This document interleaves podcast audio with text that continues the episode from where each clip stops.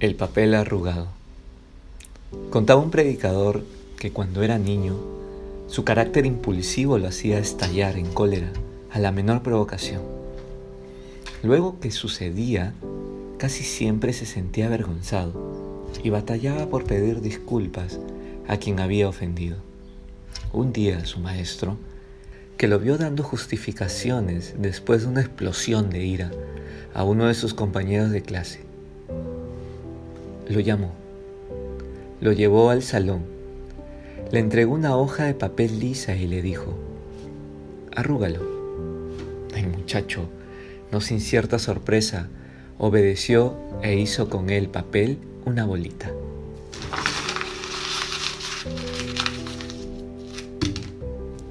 Ahora, volvió a decirle el maestro, déjalo como estaba.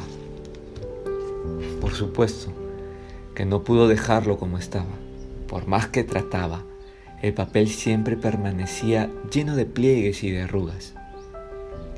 Entonces el maestro remató diciendo, el corazón de las personas es como ese papel.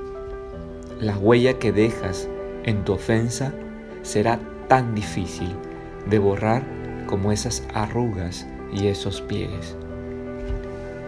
Así aprendió a ser más comprensivo y más paciente, recordando cuando está a punto de estallar el ejemplo del papel arrugado. Esta reflexión pone en manifiesto la importancia de controlar la ira, saber gestionar nuestras emociones y expresar nuestro desacuerdo y enfado con asertividad.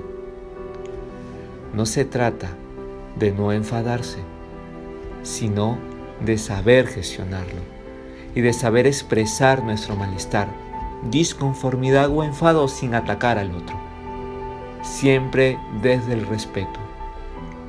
No recurrir nunca a la violencia, pues es dañino, tanto para los demás como para nosotros mismos.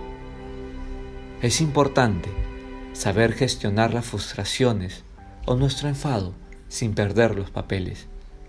Ser sincero o expresar nuestras emociones no justifica hacerlo de cualquier modo.